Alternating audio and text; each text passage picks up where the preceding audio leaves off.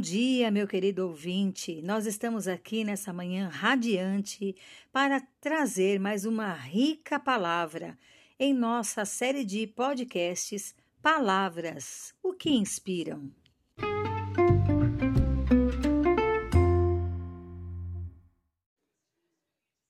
Muito bem, o nosso episódio de hoje recebe o número 134 e a palavra é avidez. A noção de avidez tem a sua origem em ávido. Este adjetivo provém da palavra latina avidus, que significa avidez, desejo, cobiça, e qualifica aqueles que são ambiciosos ou que desejam algo. Por exemplo, frases que exemplificam isso. Sempre tive avidez em conhecer outros países. Ou, a avidez da riqueza pode ser saudável, mas você não precisa ser ganancioso. Ou ainda, embora a equipe já estivesse ganhando de 4 a 0, o atacante uruguaio continuou mostrando sua avidez. Pode-se dizer que a avidez é o desejo que uma pessoa tem de obter alguma coisa. Se nos referirmos ao primeiro exemplo mencionado acima, a avidez é o desejo que o sujeito tem em questão de visitar diferentes nações. No segundo exemplo, a avidez está associada à ambição do dinheiro, que pode funcionar como um incentivo para trabalhar arduamente e, ao mesmo tempo, também pode levar a comportamentos não tão éticos para o enriquecimento. E o terceiro exemplo está ligado ao desejo de um jogador que quer continuar marcando gols, mesmo já estando com o resultado definido. Ter avidez não é positivo ou negativo por si só é uma circunstância ou um estado que pode ser usado para desenvolver diferentes tipos de ações. A avidez do conhecimento pode fazer uma pessoa ler muito, realizar workshops ou fazer um curso. Neste caso, a avidez é de muito valor.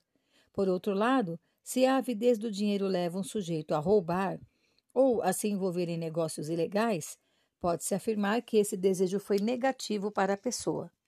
Um indivíduo ávido também pode ser aquele que espera ansiosamente a realização de alguma coisa, em estado de grande ansiedade. Neste contexto, a avidez pode ser considerada até um sofrimento, pois a pessoa que aguarda determinado acontecimento sofre com a demora na resposta de algo ou de alguém. Outro uso para o adjetivo ávido acontece quando alguém está com muita fome ou sede não sendo facilmente saciado.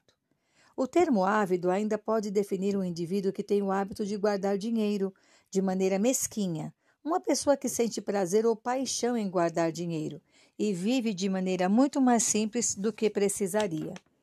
Vimos acima que a palavra avidez não é classificada como positiva ou negativa em si, somente como uma palavra, mas dependendo de como se coloca essa avidez em ação. Ah, é verdade. Então, a Bíblia mostra esses detalhes.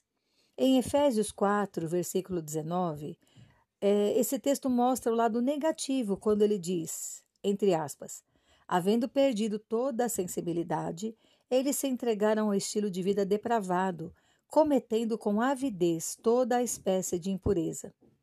E, no texto de Atos 17, versículo 11, vemos o outro lado, o lado positivo da avidez. Ora, estes de Bereia eram mais nobres do que os de Tessalônica, pois receberam a palavra com toda a avidez, examinando as Escrituras todos os dias, para ver se as coisas eram de fato assim. O contraste é tão gritante que é impossível não conseguir fazer a distinção, não é mesmo? De um lado, uma avidez que acaba destruindo a própria pessoa, do outro, uma avidez que traz crescimento. Como é possível escolher o pior lado dela? A resposta está no íntimo, no mais profundo de cada ser humano, no mais escondido da alma, onde além da própria pessoa só Deus consegue visitar. A índole. Provérbios 23, 7 inicia essa resposta nos alertando que, entre aspas, assim como você pensa na sua alma, assim você é. Os pensamentos que alimentamos são poderosos e podem transformar vidas, positiva ou negativamente. A avidez vem de colocar em ação com muita força aquilo que se valoriza na alma. Sabem, queridos, o mercado do marketing sabe muito bem que o ser humano se move pelo desejo. Quanto mais se tem, mais se quer. A avidez se torna insaciável. Isso porque o desejo no coração do ser humano pode se tornar um laço ou uma armadilha. E assim, a humanidade tem seguido sua caminhada em tremenda sofreguidão.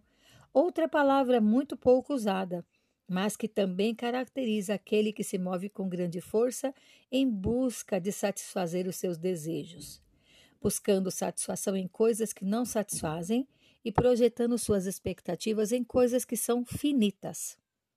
Vamos tomar cuidado com o que um artigo que li chamou de sepulturas do desejo. Antes disso, vamos nos lançar em direção ao que realmente é necessário e te digo: a Bíblia tem essa fonte da qual se bebe e se fica totalmente saciado.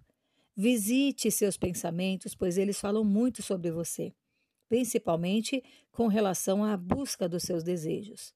Que não sejamos ávidos por nada que possa nos destruir, antes que venham para promover o bem.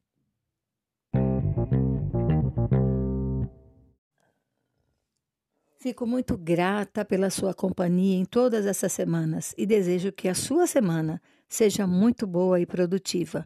Um grande abraço, Paula Bianchi Homer.